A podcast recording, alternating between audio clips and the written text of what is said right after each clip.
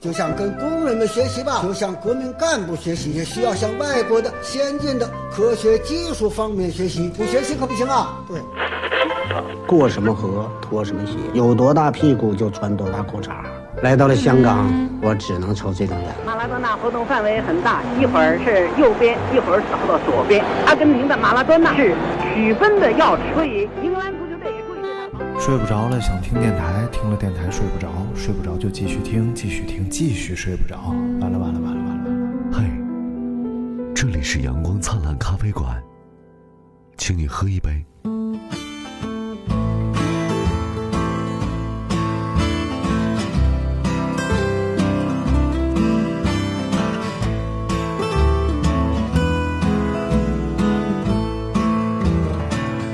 Where the road is dark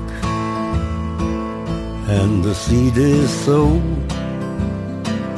where the gun is cocked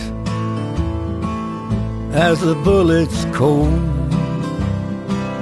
where the miles are marked. Hello，大家好，欢迎收听阳光灿烂咖啡馆，我是张尼玛。我是大明子，啊，今天有可能一会儿大家会听到嗡嗡呃滋滴滴滴滴的声音啊，因为楼下在装修。也可能听不到，嗯，有道理，有可能听不到。但是他们好吵啊，还在喊。楼下在装修，装修就装修，你喊什么？搬了一个新领，你喊能解决问题吗？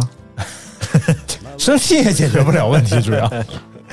刚才在工作上生了点小气，但是没关系，我们现在赶紧麻溜撒楞来录节目就好了啊。哎，今天我们要跟大家聊一聊这个史上那些悬而未决的杀人案。哎呀，这期可以，这期。啊，出于某种原因呢，我们细聊的基本上都是外国的案件。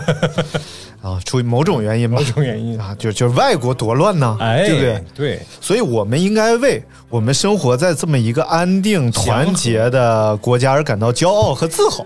P 三 love P 三 love 啊，这个今天我们就要聊这些案件，当然以下内容有可能会引起某些人的不适，对，所以大家就选择性收听，哎、最好是，尤其是女孩，你最好选择。晚上、啊、不收听，二半夜呀、啊，你来收听啊，这样的话，是听。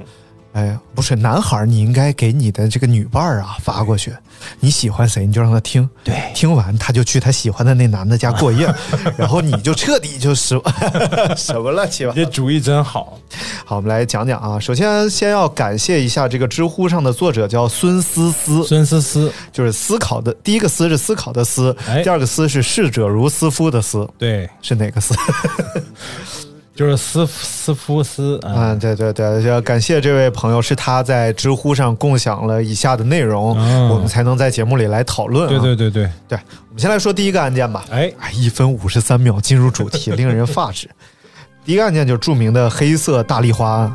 哦，上期节目你提了一点点。啊，提了一点点，因为因为这个案件是有电影的，哎，但实际上看这个电影的话呢，它是没有特别多的阐述这个案件的，而是以从另外警察和记者的视角，没有阐述大丽花的生平啊什么的，就比较少。哦、大丽花这个一听特别像中国人，我觉得。大丽花是一种就是一种花的名字，好像是、哦、大丽花。来，我们来先先念念这个思思写的这部分啊，哎，说黑色大丽花惨案是美国二战之后最著名的悬案。什么时候的事儿呢？一九四七年的一月，洛杉矶西南的雷麦特公园就发现一个女性尸体。当然，在美国这种万恶资本主义国家，你发现尸体很正常，但这个尸体啊，面目非常恐怖了。死者叫伊丽莎白·安·肖特，是一个就是算是怎么着？现在讲外围演员哦啊，就是那种小演员不入流，就是那。我就觉得你特别牛掰，你能把这名字念得这么顺利。伊丽莎白·安·肖特有什么不顺利的？要让我就得一呃。Elizabeth Ann Short 啊、uh,，shot 就是短的意思。嗯，伊丽莎白安短不长。嗯，然后由于喜欢这个黑啊，她不是黑人啊，嗯、叫伊丽莎白一般不是黑人啊，对对对，因为白嘛，伊丽莎白。然后由于她很喜欢黑色，哎，就穿穿的很黑一身黑，还问她老公：“你看我像个寡妇吗？”不用你告诉我就行。不不不，咱们严肃一点，讨论死者你怎么能这样？所以他就被称为黑色大丽花了啊哦。这一案件也被称为黑色大丽花惨案。尽管有大量的媒体报道和无数官方私人调查员参与到其中，但一直到二十一世纪初仍然没有破案。那这个案件到底是怎么回事呢？是肯定是跟他们懒政有关。你是怎么发现到这个？没有，其实有很多案件就是特别难破，也包括我们之后会讲一会儿讲的，像那个呃开膛手杰克呀、啊等等这些案件，都是因为就是莫名其妙的会有大量冒充凶手的人出现，对对，他们就是会出现凶手的崇拜者。嗯，嗯，美国好像挺挺这种文化挺推崇的，嗯，就是类似于比如说那个乔丹一代那个鞋，嗯。呃，火的原因就是当时在报纸上还是什么上禁了这双啊鞋禁穿，禁穿的这双鞋，当时是因为越为。禁越火，越禁越火。所以现在 AJ 有一个系列就叫禁穿系列嘛，啊，对对对，说这个鞋颜色太冲撞，容易让就是观众或者是球员嗯，在比赛中分心，对。会看你鞋不看球了，对，然后所以就禁穿了。啊。实际上就是卖的太好，不对对对让穿了，太奇怪了。啊，我们继续来讲这件事儿啊。这个伊丽莎白这人呢，哎，生前一直在好莱坞飘着，好飘好飘，啊，好飘。就跟横漂和那个这这这不要做类比，容易挨骂啊。期待着，当然就是和每一个演员，你都是想当明星，对啊，但是呢，明星是残酷的啊，美艳又虚荣的肖特，收入非常微薄，嗯，然后经济非常落魄，最后不得不偶尔卖淫换点钱，呃，换顿饭或者是一张能过夜的床。哦，就是这我觉得挺好的，这正好锻炼演员在生活能力这方面呢。对，体验生活嘛。，对体验生活你，不演，嗯对，你不体验你就没有生活。嗯对，然后他生前曾经和一个飞行员有过一段恋情，但是呢，后来这个飞行员他意外事故，飞行员后来这个飞行员他发生了意外事故，他就呃完完犊子了。哎后来这个黑寡妇，她确实她挺挺挺，每天她就穿着黑色的衣服啊，哎然后就开始头发也染成黑色的，哦，对她黑头发、黑眼睛发黑、眼睛白皮肤，永永远远的呃这个那个汤姆的传人。嗯，然后也在好莱坞街头成了个标志，开始有人叫他这个黑色大丽花了。然后呢，当时这个案件有几大特征啊。第一个呢，就是她是一名当地比较有名气的女性，嗯后来变成卖淫女啊。对对，我们先讲讲嗯，她的卖淫女这件事，她的死状是什么样的。哦我觉得这一段大家如果说比较害怕的话呢，可以跳过 跳一点听啊。嗯首先是从肚脐处嗯被腰斩成为两段儿，哦，面部朝上，双臂举起，肘部弯曲，双腿笔直伸展，分开角度很大，已经大于六十度了。你想，双腿已经岔开超过六十度了。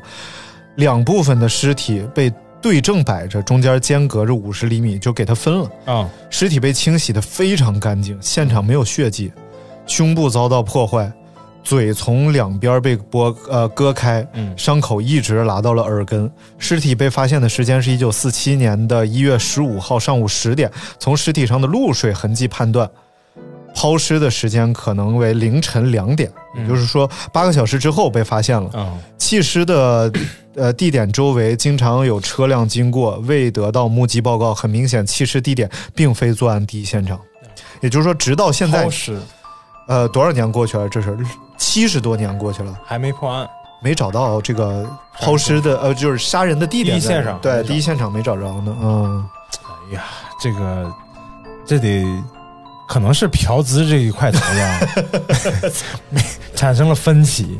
我觉得就是这和就是以前我们看的一些其他杀人案不一样了，就是虐杀了，嗯，这还挺也不一定，搞不好是分尸。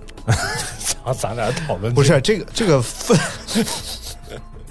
分尸，呃，但是这肯定是对啊那个电影叫什么来着？就把尸体抛成好多块儿，放到列车上，放到哪儿啊？啊，那个叫白色焰火，呃，白日焰火。白日白日焰火。对对对，但是这个你目目的明确，就是为了让人不知道第一案发现场，就迷惑视听嘛。对，然后最后就是各地警方破案，但是综合不到一起来。嗯但是这个他这个明显就是虐杀，肯定是有仇恨的，对对对。或者是真的心理变态，或者都有。嗯来，经过这个张探长的这个案件分析啊，所以呢要呢，回到第一现场，想想要回到第一现场，你必须分析一下肖特这个女的，哎，对，她到底是什么样的。首先，我们刚才讲第一步，，嗯，她是在当地比较有名的一个女性，哎，而又有卖淫的经历，啊，有名又卖淫，代表了什么呢？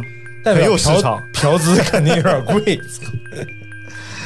然后第二呢，她尸体被呃 被弃在荒野之前，应该是相当长的一段时间，她被囚禁了。嗯，性奴，对，其实就是这样的，因为他脚踝上有被绑着倒吊的这种痕迹，甚至到他是被杀之后，他就这个很奇怪，就是他虐杀他之后，把他内脏拿出来都洗干净，然后又放回回去啊。了对，也就是其实是把它当成一个类似标本这样的东西的。玩具对对。对搞不好是玩具，然后子宫也取出来，没有在体内，嗯。而且一看就是故意这么做的。呃，最重要的是，在案发之前啊，哎，报社曾经收到过一个包裹，嗯。包裹里有什么呢？就是有这个伊丽莎白的这个出生证明、嗯，社保卡，还有她生前和许多军人的合影，哦，还有一些名片呀，呃，然后，嗯呃，其他人的死亡简报，嗯。然后就就当哎滴噜嘟噜嗯，寄过来，然后放了一张卡片，上面写着这是大丽花的财产，嗯。还会有新年寄来，嗯，多嚣张啊！就犯案之前可能他们那个公安局那个懒政已经懒到这个程度了，啊，确实在，其实，在那个时候啊的美国啊，其实很多悬案的，包括你看咱们看的一些，包括抢银行的电影，那时候真的是只要你抢了银行没有被抓住，就是逍遥法外。对对对。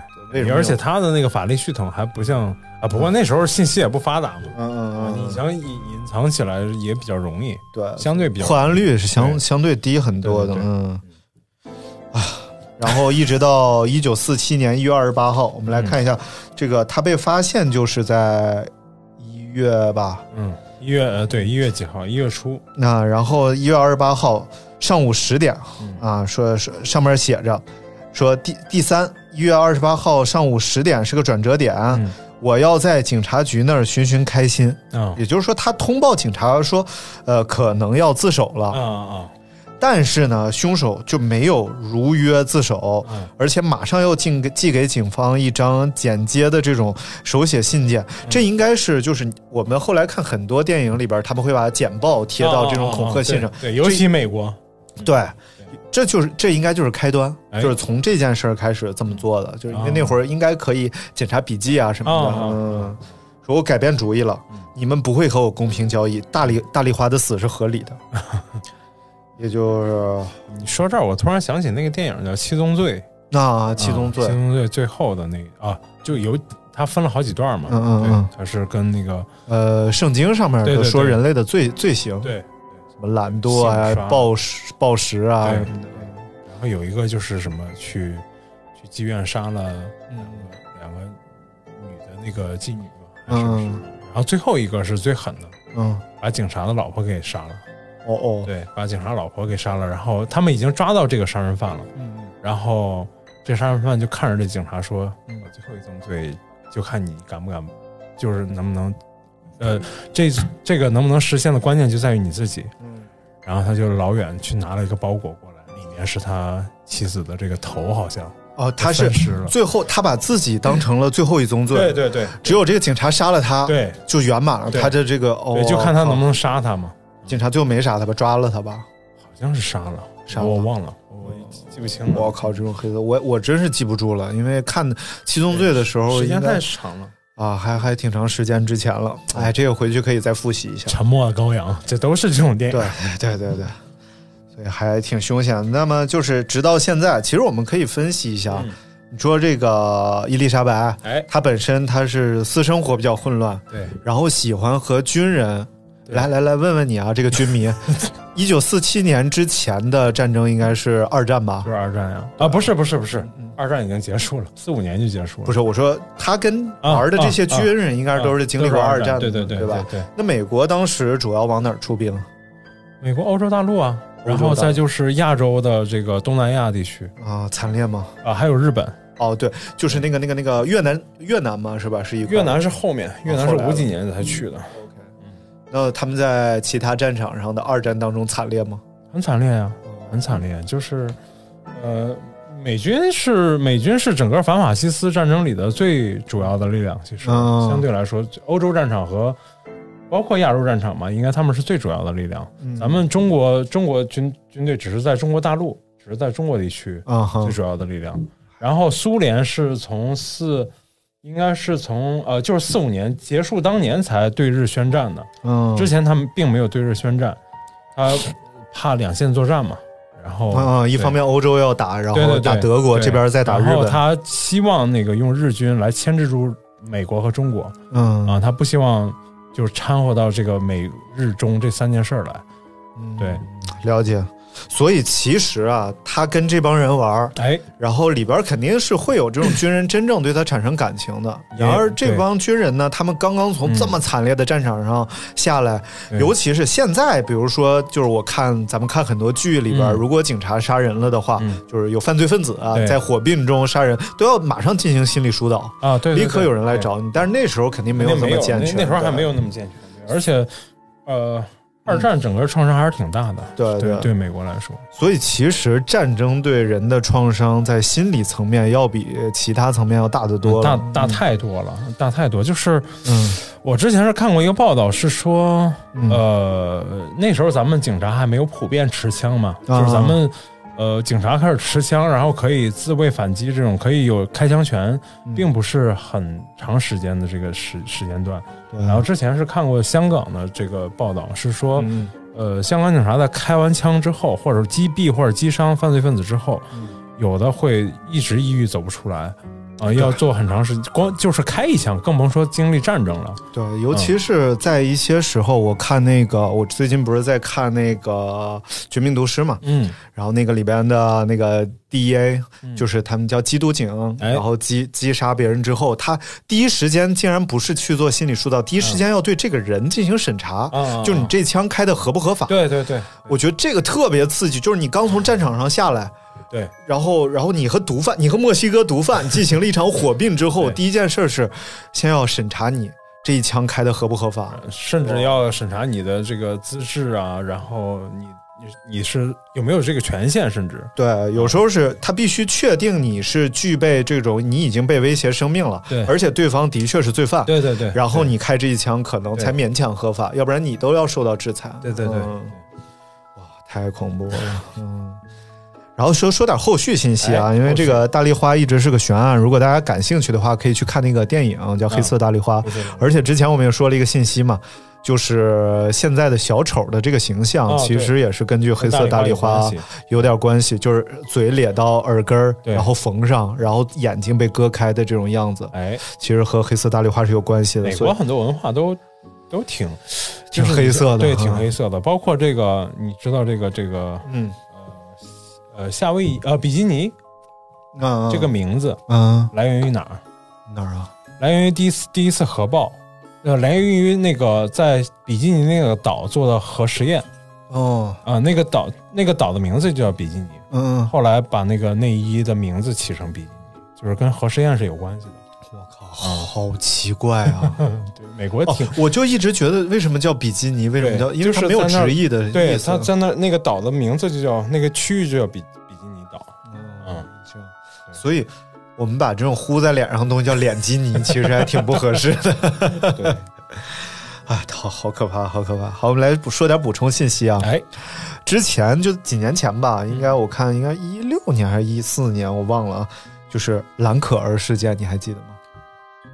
啊，记得记得，在美国杀对，呃就是有一个电梯里突然有一个诡异的影啊，像。对对对，我当时看，我记得我是半夜的时候看的，嗯。然后突然就是这个女孩，是一段这个视频监控的画面，对。有一个女孩走到电梯里边去，然后这个电特别惊恐的，然后就在这开始看左看右看，然后后来好像这个电梯的门还关不上了，我看到那段是他在电梯里先站在这面墙，然后后来站在那边墙，然后再再后来站在这个电梯按键前面，然后他就开始按各种按键，然后后来再呃就是再后来我就不知道，我没看到，我印象比较深就是这一段，嗯但是我觉得我能在电梯里干出这种事儿来，因为因为觉得电梯里没有人吗。最古怪的是，这个当时这个蓝可儿啊，嗯他掉进这个水箱，就是他被人摁进水箱之后，很长时间没有发发现。对对对，然后这个酒店是靠这个水箱来供水供的。水的直饮水，最狠的是啊，这个酒店里他死过很多人，其实，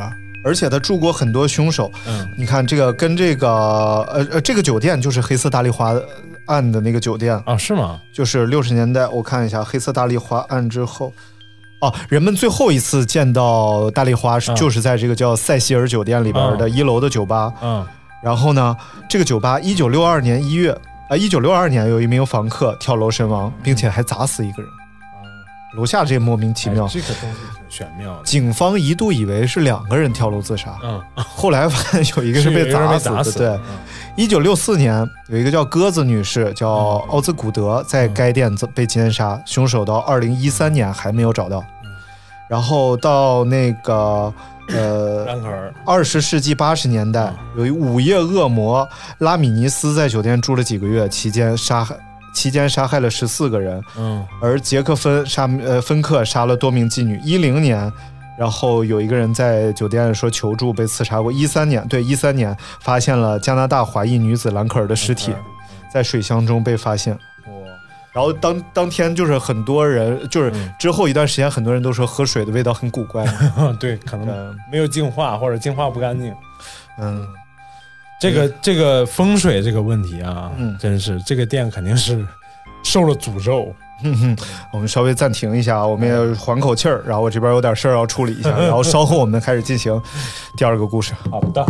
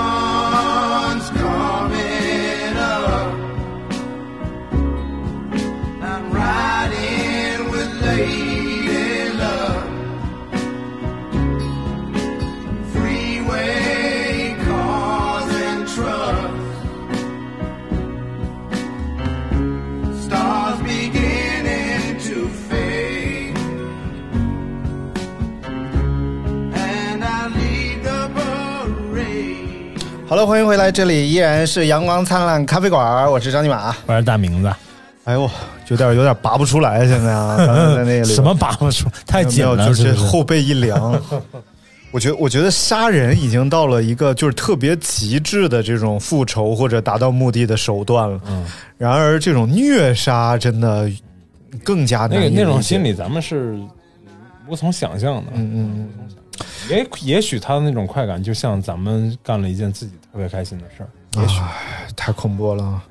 所以说，注重心理健康是应该是每一个国家和社会要做的一件非常重要的天。津话是怎么说来着？嗯，人分什么形形色色什么？人过一百，形形色色，这不是天津话，这是哪哪儿的话？哪儿哪儿都这么说。好吧，主要是色色色色应该是东北的嘛，人过一百，形形色色；人过一万，无边无沿。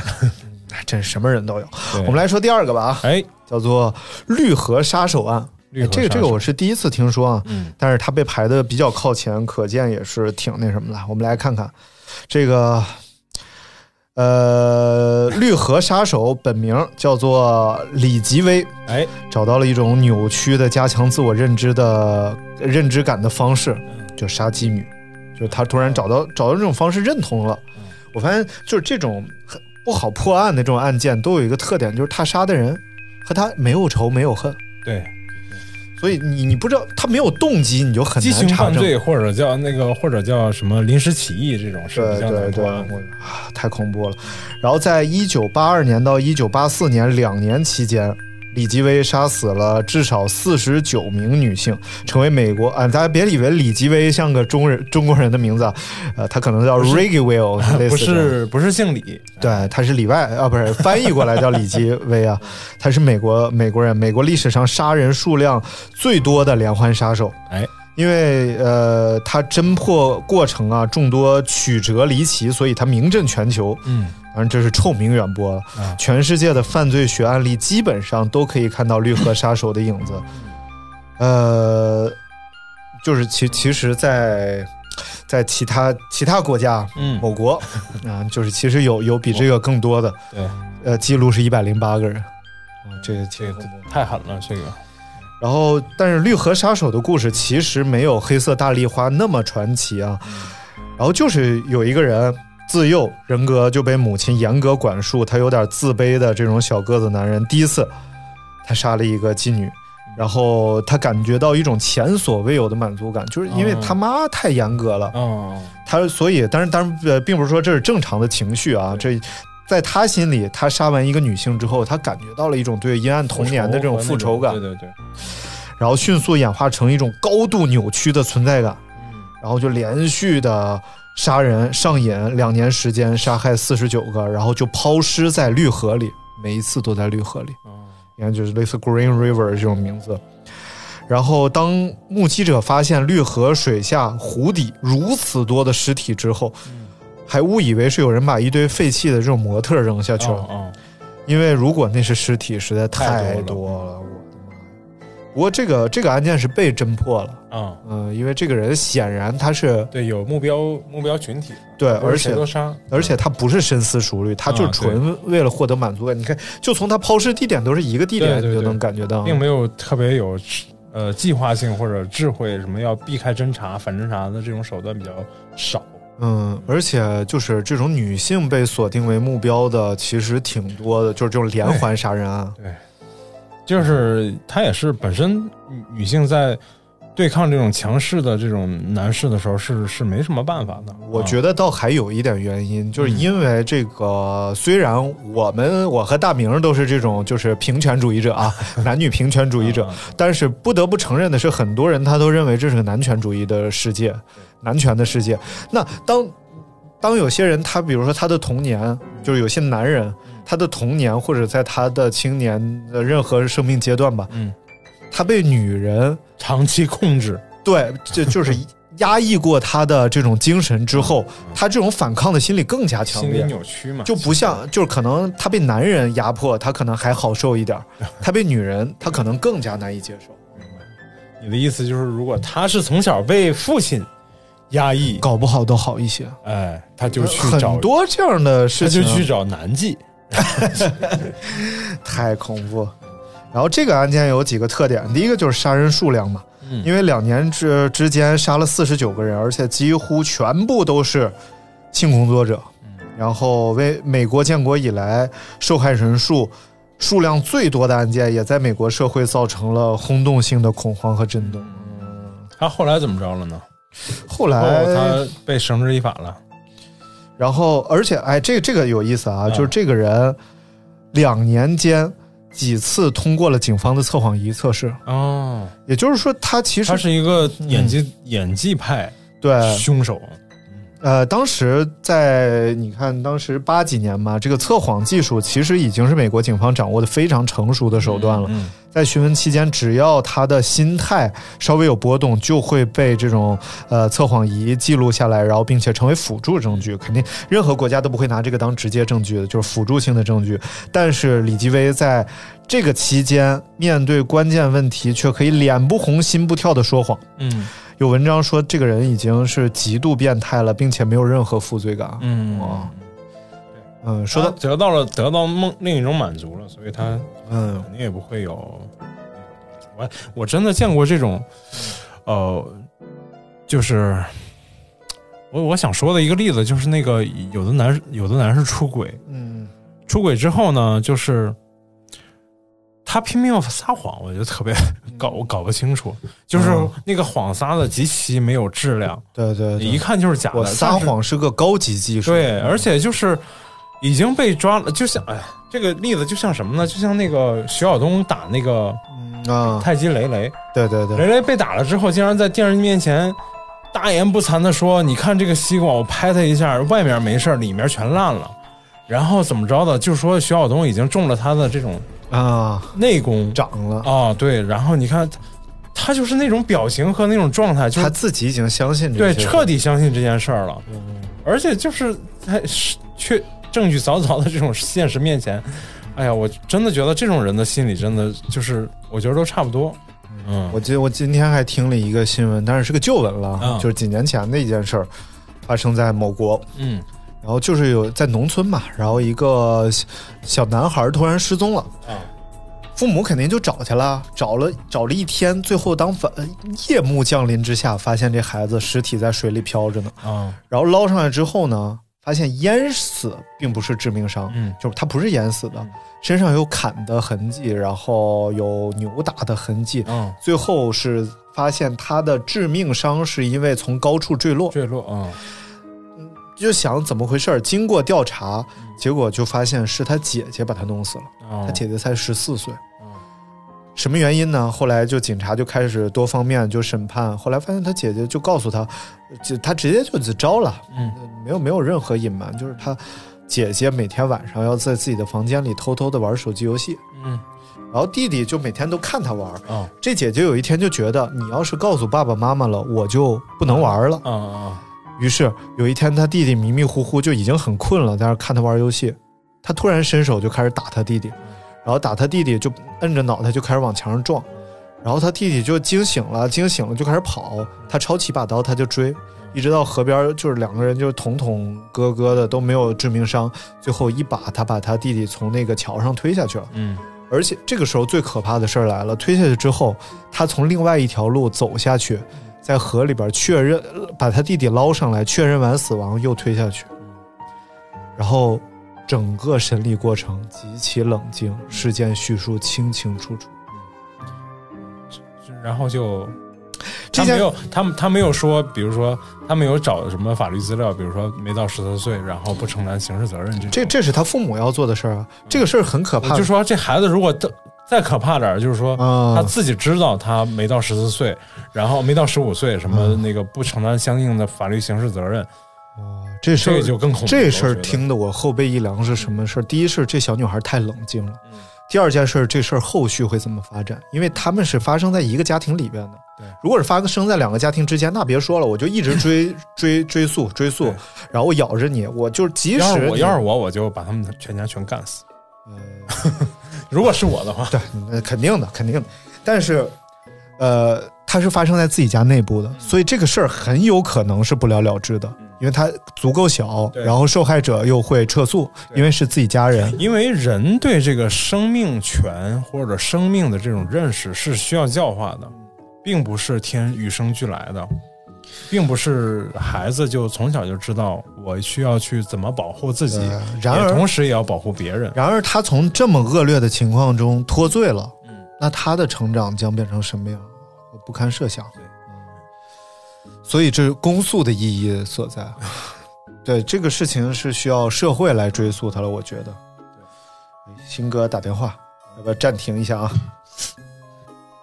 好，来，咱们回来了啊。呃，咱说第二点，第二点，哎就刚才我们说到的这个，这个，这个李李什么玩意儿来着？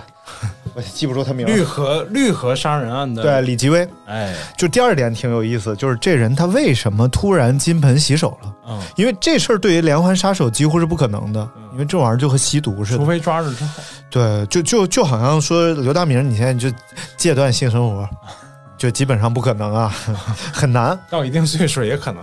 呃，这还没到嘛，毕竟。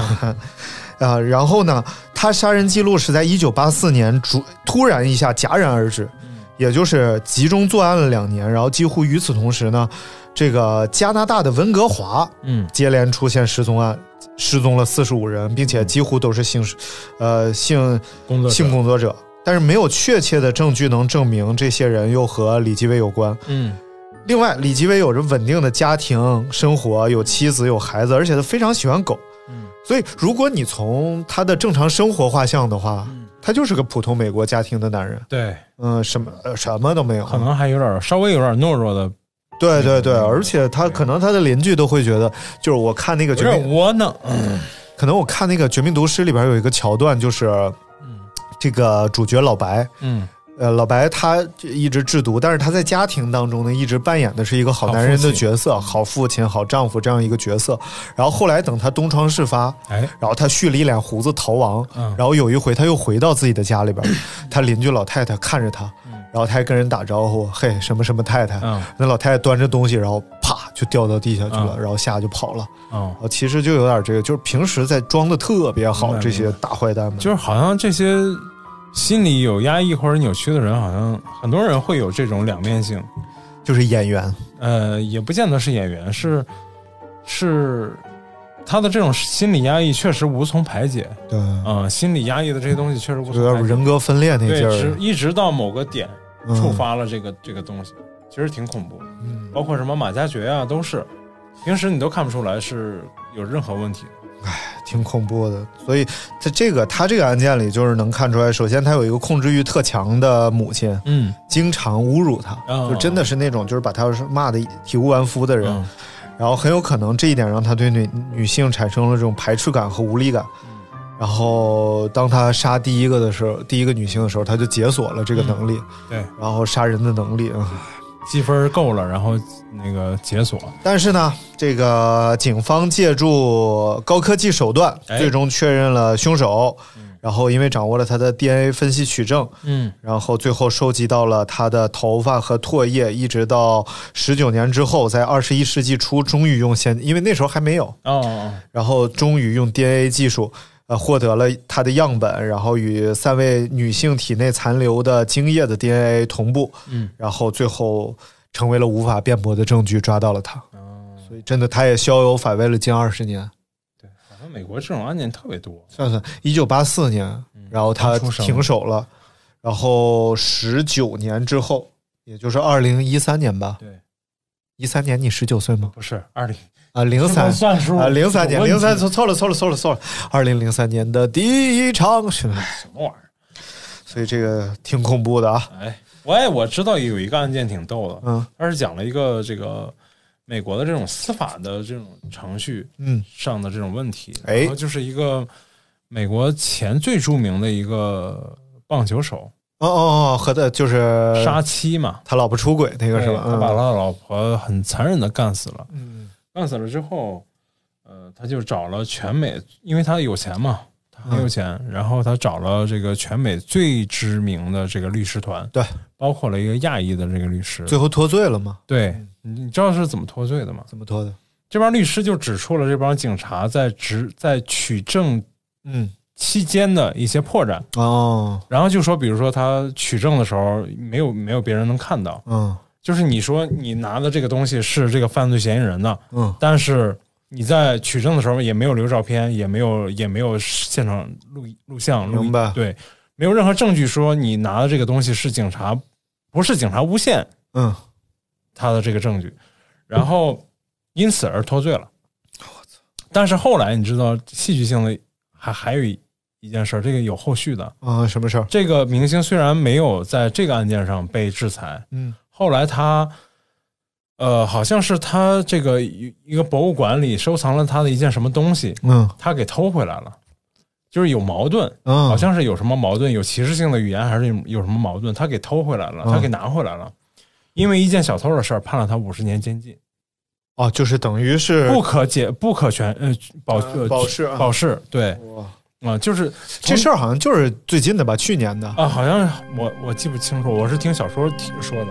然后他就说美国这个司法，虽然说你从那个角度上你脱罪了，嗯。嗯，但是从另一件事上，据说是这个就是下了一个套儿，嗯。嗯，然后他竟然真的上套了，而且就是明明是一个小偷的一个事儿，嗯，然后好像也是陪审团不允许全那个那个那个保保释，啊、就是反正这个美国法律我也不太明明白，反正最后是这样一个结果，明白了。我靠，这个挺厉害，挺神奇的。对吧？呃，说律师这事儿啊，我就想起来了，之前有一个白银案，我觉得大家如果白银案，就是甘肃有个地方叫白银。哦然后具体案件咱就不讲了，反正也是罪大恶极这凶手。然后呢，破案之后，然后当然，嗯嗯，不管你是不是罪犯，每个人都有权利请律师，而且根据法律是，即使你没有请律师，法院也要法庭也要给你派一个律师。对对，然后所以呢，但是律师你在面对这种罪大恶极的罪犯的时候，你如何尽你的职责？这个是个其实特别值得讨论的问题啊。呃，当时这个律师他应该是接受了 BBC 还是 CNN 的采访，然后就问他说：“那你是怎么处理这件事儿的？”他说：“就是他犯的罪已经板上钉钉了，而且肯定是执行死刑了。然后，但是我要做的就是把那些不是他犯的罪从这些罪行里找出来，因为你不能让别的坏人逍遥法外。对，然后，所以这个案件进行的特别慢，是这个律师要一件一件的核实这些罪行是不是他犯的，嗯而不是为他已经犯下的罪行进行脱罪。嗯我觉得这个律师就挺牛逼的了，嗯。然后最后他还表示他要捐献他的遗体，嗯。然后律师一直在想办法，就是呃跟他家人联系，但是可能家人这方面社会压力什么都很大，所以也不愿意多说什么。这个这个啊，哎，你爱什么呀你。来，我们来看一下下一个案件，下一个案件就是最著名的开膛手杰克，哦好而且是呃很早以前的，一八八八年的时候的事情了啊。然后在各种的探案小说里边，也多少都有点记载，好像在福尔摩斯里也有他的原型。嗯然后在《名侦探柯南》专门有一个剧场版，嗯是他们做一个时空机回到那个八八年的白教堂地区。嗯这个事儿首先是发生在伦敦市，就是他厉害在于他在这个国家的首都嗯犯案，但是是在白教堂区。白教堂区就相当于一个比较贫民窟的这么个地方了啊，哦整个这个街区。但是这个地方有一个非常大的特点，就是它非常的结构非常复杂，嗯就各种小巷道啊，哦拐来拐去，有点那个胡同的意思，所以就比较容易跑。一九八八年八月三十一日凌晨三点多，有一名路人走过伦敦市的白教堂区的屈巴克街的时候呢，看见有一名妇女躺在了地上，裙子被掀到腰部。由于绅士风度，他立刻叫来另一个人。嗯，这英国人就是这样的，他不能去啊，然后将女人，他叫来另一个人，把女人的裙子盖好。嗯他不能现在上去，那他就有嫌疑了嘛。对，然后迅速报警。由于天很黑，他们并未发现那名女子身上的可怕伤口，她的腹部被切出一条深深的裂口，脖子也被划开，从左耳下一直割到了右耳下。这名女子死者后来被丈夫辨认出来，名字叫玛丽尼克尔斯，当时四十二岁，是一个性工作者。哦，这应该是就是屠杀性工作者的开端了，就很早了。然后那个时候伦敦正处于是一八八八工工业革命阶段嘛，就是那种烟雾笼罩的那种感觉当中，甚至是路灯都不是很健全。然后，所以白教堂区也是这样。案发地点有两百多间日租屋拥挤，嗯然后贫穷、高发犯罪率交织在一起，然后治安相当糟糕。然后这个性工作者呢，他的安全也没有保障，很多性工作者他付不起房租，然后仅仅是为了借住一晚，他就可以提供这种性服务，否则就得露宿街头。所以一个月之前，附近就屡屡发生了各种各样的这种抢劫、谋杀啊、就整个这个街区的抢劫、谋杀案一直是屡见不鲜的。然后呢，这个案件没有引起过多的重视。然后除了现场除了留下一个皮围裙之外，什么都没有留下。然后谁也没有想到，这是个连环杀人案的开始。嗯，然后一个礼拜之后，四十七岁的安妮·查普曼被人发现了，死在一个纺织品市场附近，还热着呢。然后刚刚死没多久。然后查普曼也是一名性工作者，然后死状更加骇人，也是喉咙切开、腹部切开，然后摘了子宫和大部分的膀胱，这就有点大丽花那意思。对，然后验尸官发现凶手手法是干净利落，然后而且小心的避开了直肠，哦，所以当时就有一种说法，就是开膛手有杰克，叫他就英文叫 Jack the Ripper，就这个人不是屠夫就是大夫，嗯。我靠！然后和外科手外科手术的手法非常相近，这个划痕有点像手术刀划的，然后整个就非常震惊啊，然后只能证明凶手是单独一个人作案，身材高大，衣着光鲜，剩下什么都不知道了，而且非常熟悉周围的地形。所以这个事件应该是各种连环杀人案的一个开端了。嗯，争相模仿呗。对。所以其实后来有一些研究挺有意思的，就是一直到好像前几年还有人在写有关开膛手杰克的一些书，啊，然后其中提到了一个观点，嗯包括好像我记得是福尔摩斯，呃，柯南道尔好像提过一个观点吧，嗯然后一直在研究说开膛手杰克有可能是一个女性。哦，所以为什么一直这么多年抓不到呢？就是因为你给他定名的是开膛手杰克，所以一切都是建立在男性的基础上的，上啊。所以女性就更容易脱罪。有可能是一个女的带，而且为什么？你刚才里面还特意写到为什么避开了直肠是什么意思？嗯，就说过吗？就可能他要完整的把这个取出吧，或者是他觉得很脏，这东西哦如果划开会有粪便也跑出来。哦哦哦牛，啊，我靠！然后警后警方呢就不得不呼吁市民要提供线索了。哎，然后谁知道却等来的凶手的来信。嗯，第一封信是九月二十七号，你看第一件事儿是应该是八月三十一号，嗯嗯然后第一嗯，封一个月，一个一个多月之后呢，嗯。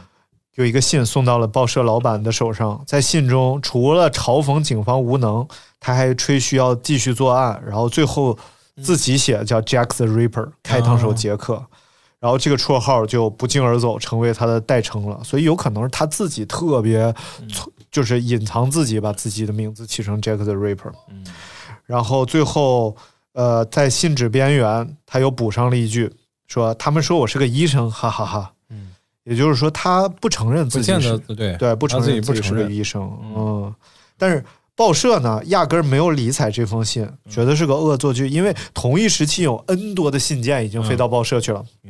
直到二十九号才把他转交给警方。一天之后，三十号，凶手的预言成真。这一天，两名妇女被以割喉的方法杀害。距现场不到一英里，其中一名死者死后，左肾的三分之一和子宫被切走了。然后很快呢，死者的身份得到确认，叫伊丽莎白·崔斯德，和四十六岁的凯瑟琳·埃多，埃多斯都爱酗酒，并且兼职从事性服务行业。都是四十多岁的人，对对对，所以看来就是，其实你从这个妓女的年纪上，你能判断出一个社会的整体，就整个他伦敦那个时候应该是混乱且贫穷的，对，就是到四十多岁还不能过体面生活的这种这些女性还在从事这样，对，那个时候是他们这个叫资本主义原始资本积累的一个一个阶段，就是嗯其实呃很直观的那印象就是摩登时代那个时候啊，对对对对对，卓别林那个时代，嗯。对，然后人都像机器，然后而且等级螺丝钉嘛，嗯。对，人都对人是这个社会里的没有什么不可或缺性，然后然后说他还写信说，每个女人身上掏出的内脏，我都把它们油炸了，味道还不错。这就有点那个、那个、那个、那个、那个呃，羔羊，啊啊沉默的羔羊，沉默的羔羊，有点那意思。我以为你要说这就是那个那个那个那个 武二郎，不是，我以为我以为你说那个就是卤煮，哎呦，太恐怖了，我靠！然后信的开头还写 “from hell”，就是来自地狱的来信。所以后来后来有个桌游，哎，叫《白教堂来信》。哦哦哦，然后我们之前玩过，它这游戏是怎么回事呢？就是大概呃一个人扮演杰克，嗯。然后他拿一个小本子，嗯。就整个有一个大地图，嗯。然后地图上写画着各种点、各种街区，复原了白教堂地区的呃面面貌。嗯。然后呢，杰克就暗就是在暗处，哎。在地图上来回走，嗯。然后大概有四个警察还是六个警察在地图上是明着在地图上抓他，嗯，然后这个杰克在小本上，最后是杰克先确定有一个点是他的老窝，嗯。最后他回到老窝了，他就胜利了。然后一共是他经过七夜，就是完全是模仿这个游戏，嗯就是这个多少个晚上杀多少个女人。有一天晚上他要杀两个人，然后警察就知道他杀人的时候肯定是在这个点上，嗯至于他怎么跑的，他要自己在本上秘密的写下来。所以这个人性里面是有这动物性里面，包括人性里面是有这个就是要残害残害同等同类别生物的这这种点的，就是比如说现在你你正常人就没有心理疾病的人也爱玩游戏嘛，玩游戏里就可以实现你各种你在你在真实世界里不能达到的那种目的。对啊。呃，我曾经还看过一个那个纪录片儿，写的是那个黑猩猩，嗯。那种大的那种壮的那种黑猩猩，嗯，他们是群居动物，嗯。但是他们是有计划，就是拍了那个群组里面，他们是有计划的去实行杀同类的这个这个啊计划的。明白啊、但一般的同性同就是动物里面，一般的这种同种族的这种相残是不取生命的，不残害生命的。对对比如说，比如说为了交配权，嗯或者显显示你的基因更好嘛，显示你身体更强大，嗯然后雌性才会来追逐这个雄性。但是他拍的那个黑猩猩那个是拍了他们这个呃纪录片小组记录了他们这个群族嗯定时起定时性的要去残害，比如说这个群组里比较弱的，嗯啊、一群这个黑猩猩去把那个另一个比较弱的这个黑猩猩给给给弄死。我操！嗯，这个后来他的结论我有这种社会学上的原因吗？嗯，搞不清楚，因为就是他们只记录了这个这个，只记录这个这个环节，好像也是一个 BBC 还是还是哪个嗯，纪录片应该是的一个纪录 BBC 片的，嗯。对，我我是之前有听他们讲有个游戏啊，我觉得这场景还挺有代表性的，就是整个这个它这个游戏的背景就是那种嗯废土嘛，就是末世嘛。然后咱们之前玩过对对对，然后最后呢，他这个主角就来到了一个村子里，因为这种游戏它都是高度开放的，嗯。里边很多任务有各种执行方法，会有最终导致不同结果。然后他就来到了一个村子里，发现这个村子是高度和谐的，哦就是和其他地方特别不一样，每个人都有笑容，然后大家对他都倍儿好啊，怎么着，然后就可以在这个村儿里待着。然后这个时候，他突然有一天来到了，呃，见到一个小男孩儿吧，嗯然后这小男孩儿就面无表情，什么乱七八糟的，然后就跟他说：“你看到都是假象，要带他去一个地方，就把他带到一个地方，然后发现地下室里绑着一个女孩儿。原来这个村儿里整个的都是假象，然后这些人呢就把这个女孩儿囚禁起来，呃不是也不是性奴了，反正不知道什么原因囚禁起来。然后这个时候你就有选择了，你是杀了这个女孩儿，我操！完了，大家这下肯定听着声音。爆了啊！就是你是杀了这个女孩儿，然后假装一切都没发生过，然后这个村子继续继续和谐的待下去，你还是救这个女孩儿出去屠村。然后，当然，这个这个人就选择救出来这个女孩儿。他后来他就发现村里边的人就开始拿着刀啊什么就开始攻击他，然后最后他又不得不屠了村。然后其实你这件事儿你就很难从，但是你道德上讲绝对做对了，对。但是你从这个社会的角度讲，你这个事儿究究竟是什么？你后你讲的这个是一个什么？是一个游戏游戏嗯。是吧？对。有一个电影就是这个叫狗叫狗村吧，啊，哦。就是尼尼克基德曼演的，嗯。嗯，她也是，呃，从一个富贵家的小姐，然后，呃，走失到走走到这个一个村子里。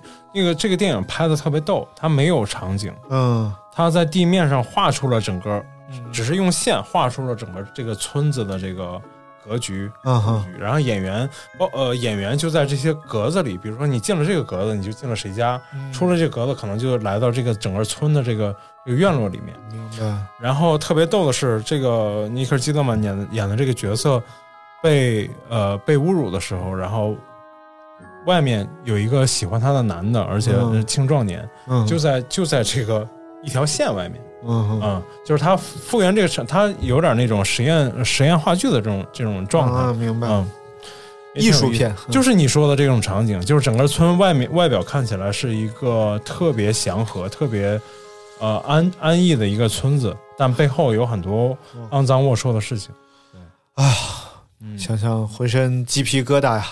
没有，这挺好的啊。这想想我们现在生活在一个真的是和平安安逸的这个时代，还是我这感谢我的祖国，必须的。对，感谢战狼。哎，你就不用说别的，就是说去美国玩人家都会提醒你。就包括现在你去也是，晚上别出门啊、晚上尤其是单身的女女孩，绝对不能出门的，危险区太多了。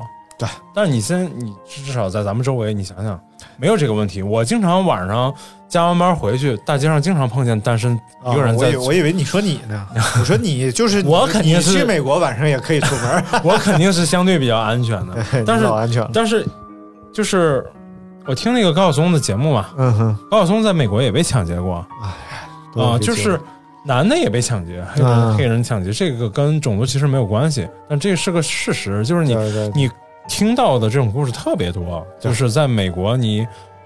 嗯，被那种小混混抢劫一刀的这种这种特别多。我听过一个俄罗斯的故事，就是有一朋友他他就是在俄罗斯留学嘛，嗯然后那边其实挺凶残的，嗯，呃，也不是挺凶残吧，就就是战斗种族，战斗民族战斗民。族然后因为他他他那边挺逗的，就是、呃有一些城市啊，就是他们。偷窃是一种文化，嗯而且他们偷东西的时候是绝对不偷俄罗斯人的，嗯。就是他们偷的全是游客，啊，游客。然后本地人看到也不会告诉你。明白，然后呢，有一天晚上，他就晚上很晚出去，就碰到了一群宿醉的人嘛，嗯嗯。然后喝醉了在街上啊怎么样怎么样，然后就要拦截他，嗯。然后他他就有点害怕慌了，一帮大汉，然后他就突然急中生智，嗯。他说：“我是中国人，我们是朋友，你们不知道吗？” 那帮人就愣了，说：“啊，朋友。”然后他说：“我们现在都在一起来对抗美美国，然后我们是朋友。”然后这帮人居然就拉着他开始喝酒跳舞，这还是得会说话。哎，很单纯，很单纯。但是现在说那个已经在非常严苛的控制吸烟和喝酒了，啊就是室内不能吸烟，室外不能喝酒。因为那时候他给了我一根烟，那根烟大概有大拇指那么粗，嗯然后。极长，然后后半段是空心儿的，因为他们要戴着手套抽烟，怕把手套点着了。然后那烟我大概抽了一口吧，我就感觉 就要死了，极壮。然后说是俄罗斯现在男性的平均寿命四十多岁了，是就是太容易死了，对晚上嗯不让在外头喝酒的原因就是怕冻死。对，怕真的是吧嗯喝倒在外面就冻死了。所以真的喝酒没嘛好处，大家一定要注意少喝点儿。哦，你说俄罗斯，我又想起一个来，嗯就是那个小李子，嗯呃，叫什么呃，迪卡普里奥，啊？迪卡普里奥莱昂纳多·铁克啊，对。然后他他有一个访谈的一个片段，我看到的是他讲的他对俄罗斯这种战斗民族的这种认识，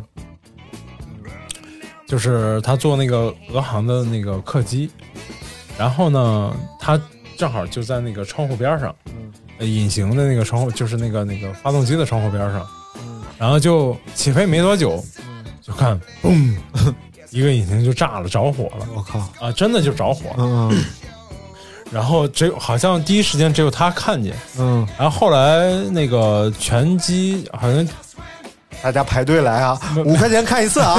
是差不太多吧。然后那个都是俄罗斯人，嗯嗯。然后俄罗斯就是他讲的上，呃，是啊，他问那个空姐说，哎，那个看着了，嗯然后啊，没事，先生，我们还有还有还有一个引擎，啊 就坏了一个。啊，然后特别淡定，嗯。就是拳击只有他特别紧张，然后然后小李子说啊，还有隐形吗？啊，那还好，还有几个？啊，旁边还有一个。啊，然后就迫降了，就是飞飞回去，飞飞到另一个机场迫降了，特别神奇。嗯，然后这种例子在俄罗斯这个包括军事圈这种例子特别多 啊、就是特别不严谨，特别那个呃，就是事故频发，各种事故我。我听说就是，反正和他们的语言很有关系。啊有一点很逗，就是俄语没有将来时，啊哦，所以就是俄罗斯人考虑问题的时候，并不考虑未来。明白。所以他他说那边打架的时候，真的是就是特别极致的斗狠，嗯他不会考虑打伤打残了怎么办，嗯我打伤打，就是大家对未来没什么概念。活在当下，嗯，哎，还挺恐怖的。我看有一视频挺逗的，就是嗯先说美国人遇到熊，嗯然后熊追美国人，美国人在前面说啊 help me help，然后俄罗斯人遇到熊，俄罗斯人骑个自行车在后边追熊，然后笑哈哈熊在前面，呜呜俄罗斯人，俄罗斯人。太恐怖了。然后今天我们准备了一共是七个案件啊，哎一共讲了三个，还有四个，我觉得还可以再聊一期。嗯，这个挺恐怖的，然后也有著名的黄道十二宫杀人事件，这也有电影。我觉得你都讲得自己发怵了。哎，没事儿，我觉得大家感兴趣的话，可以给我们留言，哎然后说还想听，我们就把后边的再讲。这个这个一定要说一下，我觉得这个并不是我们在节目里推崇这些东西。当然不是对，就是对，其实对生命的认识嘛，其实就是我们对，包括对当下美好生活的这种憧憬和想象。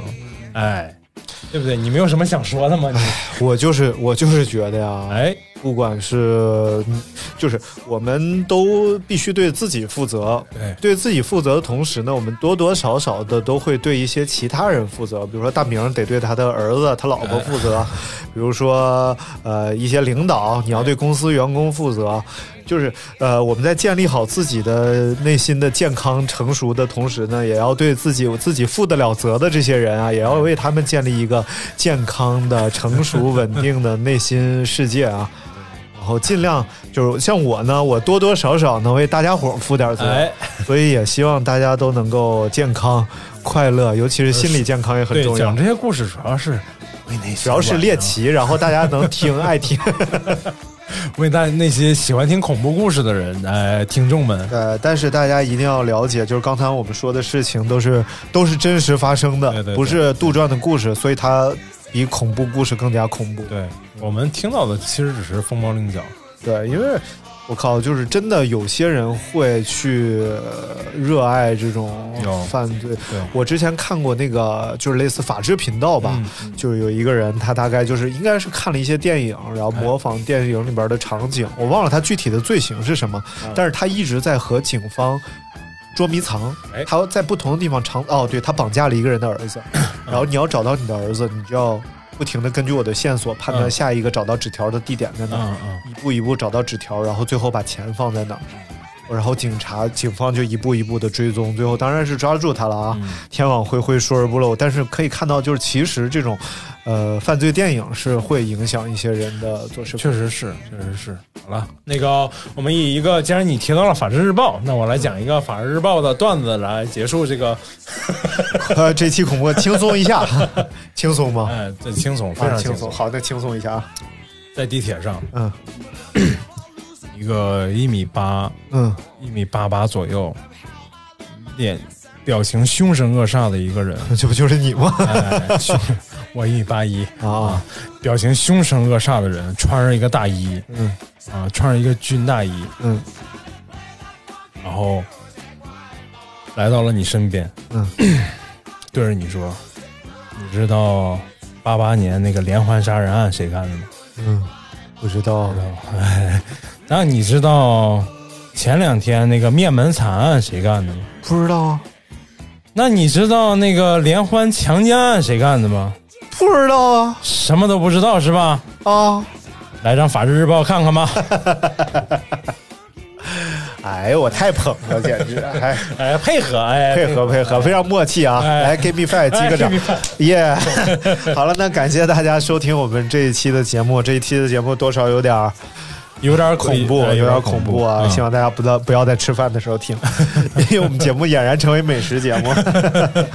好了，嗯那感谢大家收听，也希望大家在 Podcast、荔枝 FM、网易云音乐、喜马拉雅、酷狗音乐、QQ 音乐，呃，蜻蜓 FM 蜻蜓 FM 收听我们的节目，也欢迎积极给我们的留言。对，也欢迎大家订呃，就是关注我们的微博“阳光灿烂咖啡馆好了，感谢大家收听，我们下次再会，拜”，拜拜。It's dreamy weather we're on.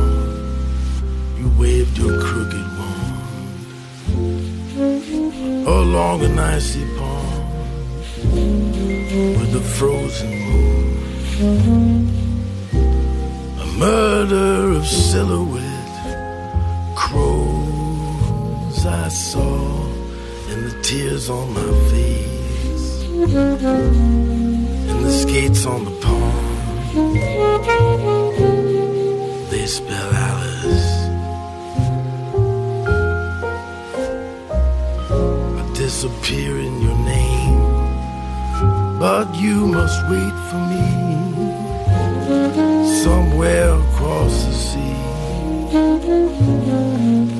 Wreck of a ship. Your hair is like meadow grass on the tide, and the raindrops on my window, and the ice in my drink. Baby, all I can think of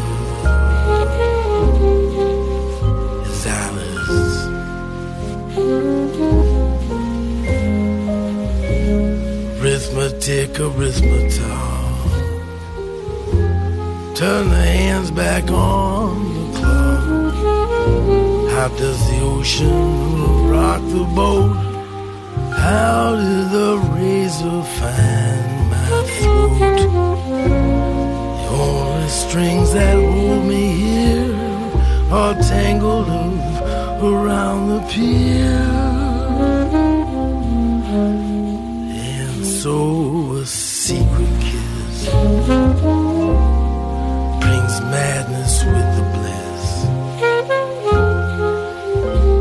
And I will think of this when I'm dead in my grave. Set me adrift and I'm lost over there. And I must be insane to go skating on your name. And by tracing